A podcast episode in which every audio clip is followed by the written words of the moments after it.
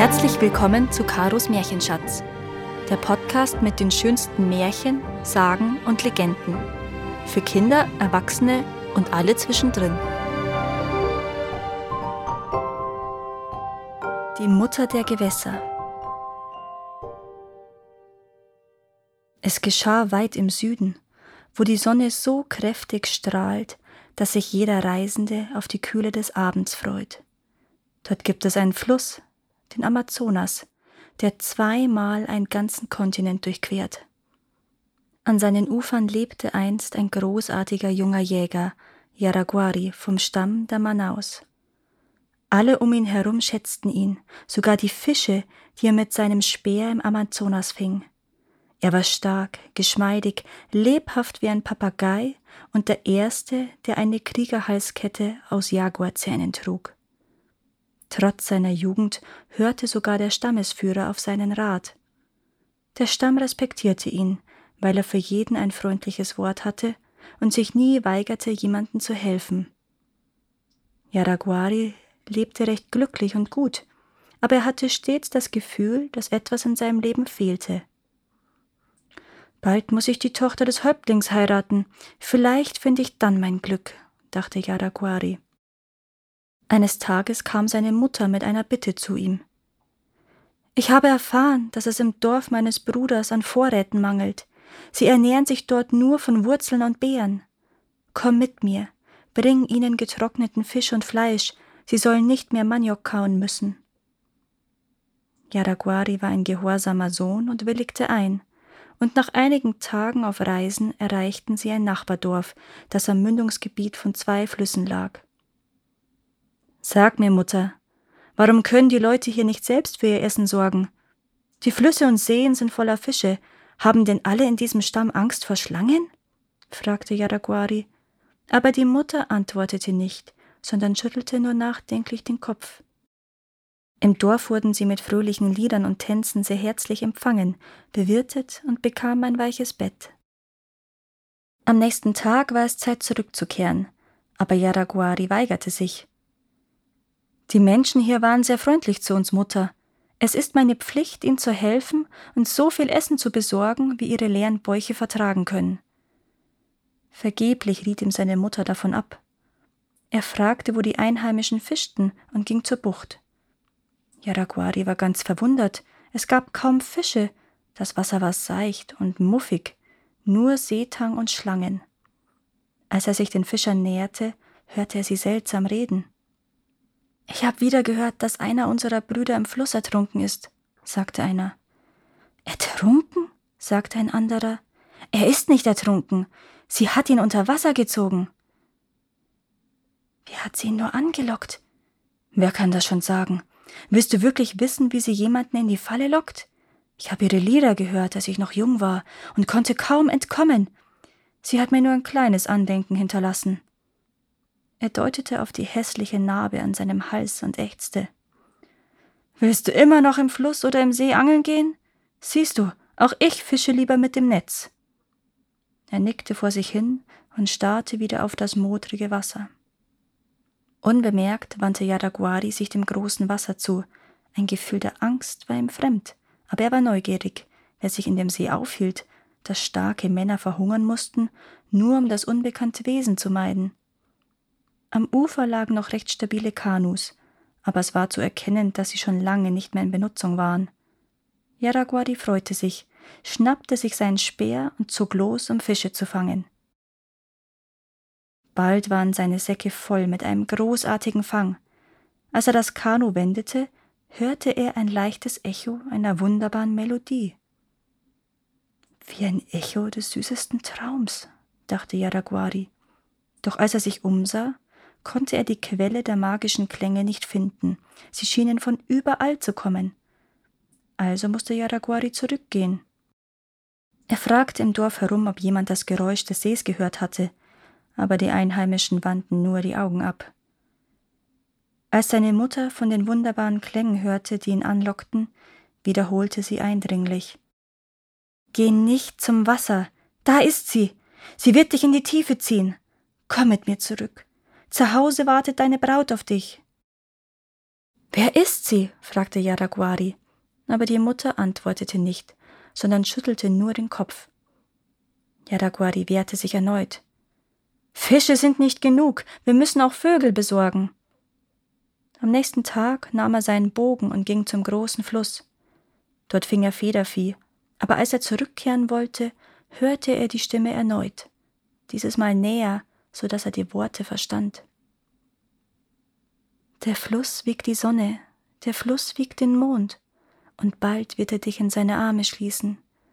Komm und tanz mit mir auf dem Fluss. Wer ist da? Wer bist du? Zeig dich! rief Yaraguari. Aber nur ein leichtes Lachen war als Antwort zu hören. Dann tauchte eine rosafarbene Flosse im Wasser auf, schwamm aber sofort in der plätschernden Gischt davon. Als er ins Dorf zurückkehrte und erneut von der geheimnisvollen Stimme erzählte, wandten die Einheimischen nur die Blicke ab, und seine Mutter forderte ihn auf, sofort zurückzukehren. Wer ist das, Mutter? Sag es mir! Ist es ein rosa Delfin, der die menschliche Sprache erlernt hat und nun Wanderer in den Abgrund lockt? Nein, antwortete die Mutter, aber ihr Name darf nicht ausgesprochen werden, es sei denn, du willst den Tod selbst herbeirufen. Lass uns nach Hause gehen, mein Sohn. Doch am nächsten Tag nahm Yaraguari Fallen und Giftpfeile und machte sich entschlossen auf, um Wild zu jagen. Die Wälder des Amazonas waren voll von gefährlichen Raubtieren, aber der Jäger war furchtlos. Als die Sonne über dem Horizont unterging, waren seine Taschen voll mit Wild, und als er sich umdrehte, hörte Yaraguari wieder das wunderbare Lied. Der Fluss wiegt die Sonne, der Fluss wiegt den Mond, und bald wird er dich in seine Arme schließen. Komm und tanz mit mir auf dem Fluss. Und dann sah er das schöne Mädchen, das ihn rief, knöcheltief im Wasser zwischen den leuchtenden Wasserblumen stehen. Sie streckte ihm ihre dünnen, dunklen Arme entgegen, ihre Augen winkten ihm zu wie die beiden Becken des schwarzen Flusses, ihr dunkles Haar floss an ihrem Körper entlang, und ihre Haut glühte wie rosa Kupfer. Yaraguari wollte sich ihr nähern, das Lied zog ihn an wie der Bann eines Schamanen. Doch dann erinnerte er sich an die hungrigen Dorfbewohner und seine alte Mutter. Der Jäger widerstand dem magischen Ruf mit aller Kraft. Er fühlte, wie sein Kopf sich förmlich in zwei Hälften spaltete, wie eine überreife Nuss, und sein Körper schmerzte und bettelte darum, der schönen Fremden zu folgen. Aber er kehrte dennoch um. Zuerst konnte er nicht gehen, sondern nur kriechen. Dann wurde der Gesang kaum noch hörbar, er konnte aufstehen und laufen. Schließlich wiederholte nur noch das Echo die letzten Worte. Mit mir auf den Fluss, mit mir auf den Fluss. Und da rannte Yaraguari los.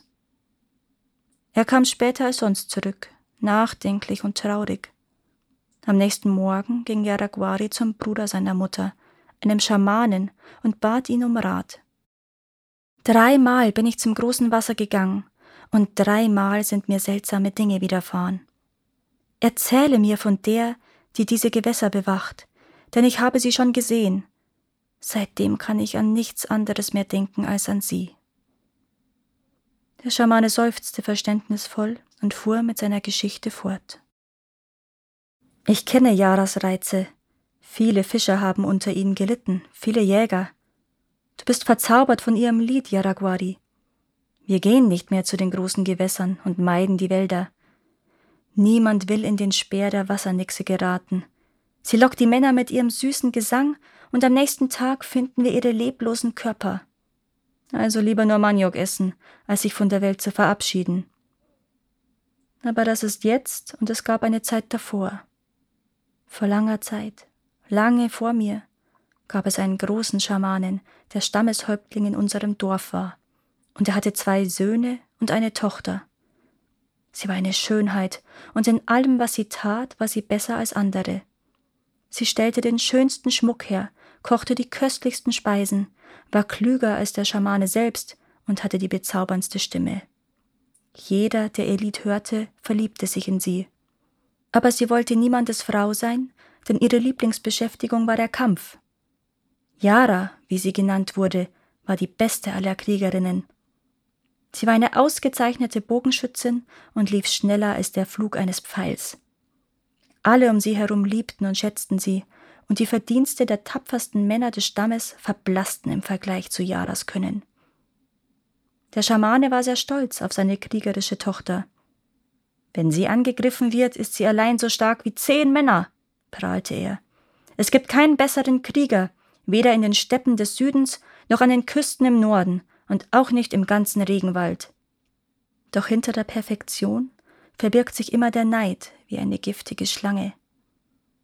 Eines Tages ging Yara hinaus, um Blumen für Kränze zu pflücken. Sie saß im hohen Gras, ihr Kopf war bereits mit Blumen geschmückt, so dass sie unbemerkt blieb wie eine mit Blüten bedeckte Blumeninsel.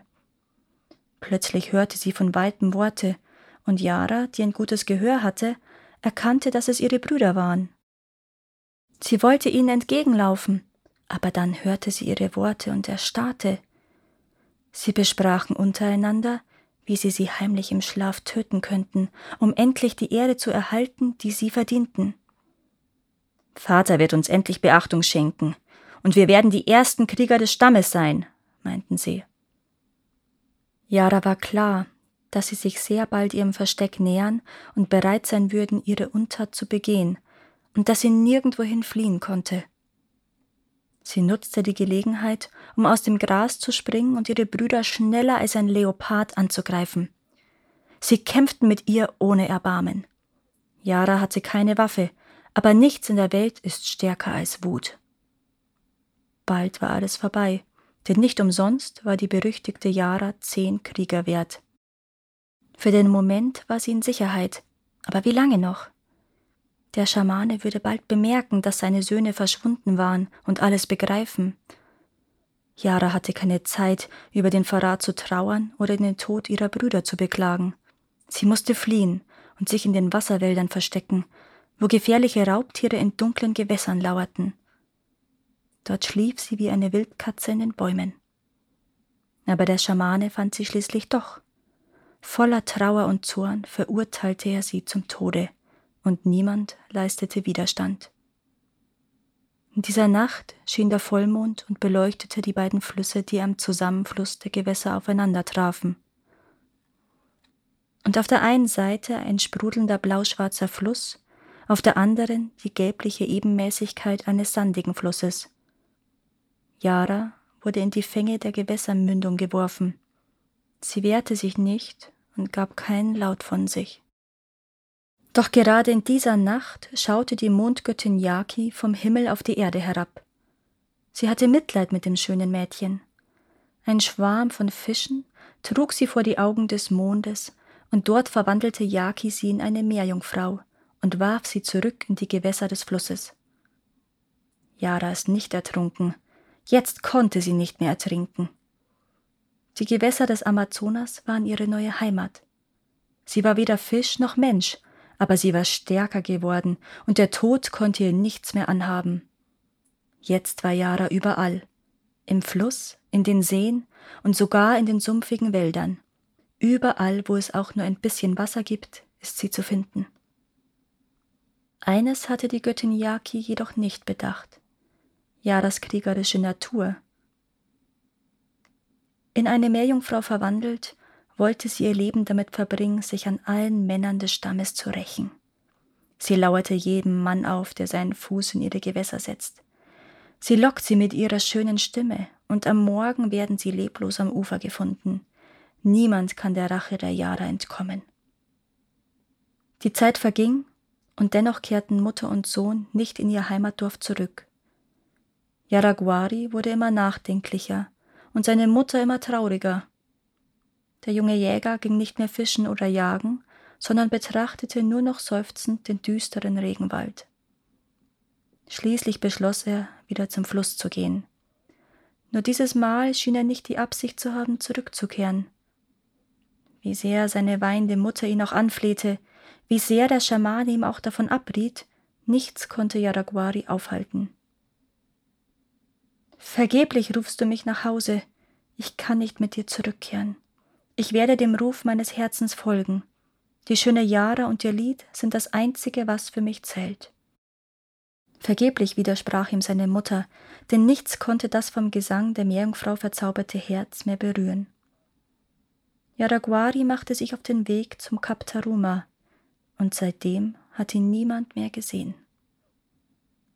Die Einheimischen entdeckten jedoch bald, dass Yara den Jägern nichts mehr anhaben konnte, und die Stammesleute hatten reichlich Fisch und volle Bäuche. Es hieß, dass der tapfere Yaraguari bereitwillig bei Yara geblieben war und ihren Zorn zu löschen vermocht hatte. Yara konnte sich verlieben. Manchmal sehen die Einheimischen in der Ferne ein Kanu und darauf eine männliche Silhouette, die Yaraguari ähnelt und die schöne Nixe umarmt. Seitdem haben sie keine Angst mehr, Yaras Namen laut auszusprechen, sondern nennen sie liebevoll die Mutter der Amazonasgewässer und summen das Lied. Der Fluss wiegt die Sonne, der Fluss wiegt den Mond, und bald wird er dich in seine Arme schließen. Komm und tanz mit mir auf dem Fluss. Danke, dass ihr auch dieses Mal zugehört habt. Es würde mir sehr helfen, wenn ihr diesen Podcast abonniert und wenn er euch gefällt, mit euren Freunden und eurer Familie teilt. Habt ihr Vorschläge oder Wünsche für weitere Geschichten? Dann schreibt mir. Meine Kontaktdaten findet ihr in den Show Notes. Bis zum nächsten Mal.